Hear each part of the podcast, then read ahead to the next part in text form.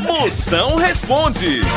Quem fala é o Pedro de Diadema. Pessoal, deixa eu te fazer uma pergunta. O que fazer quando você deixa o carro parado no estacionamento e você volta e o carro tá com uma batida atrás? do- O que, que a gente faz nessas horas, Moção? Me ajuda aí, cara. Mago, se a batida foi na traseira, isso não é uma batida não, isso foi uma sarrada. Não é não, Uma dele. sarrada. É, agora o problema é que tu deixou o som ligado nas alturas tocando funk. Aí chamou o batidão. Não, é não, né?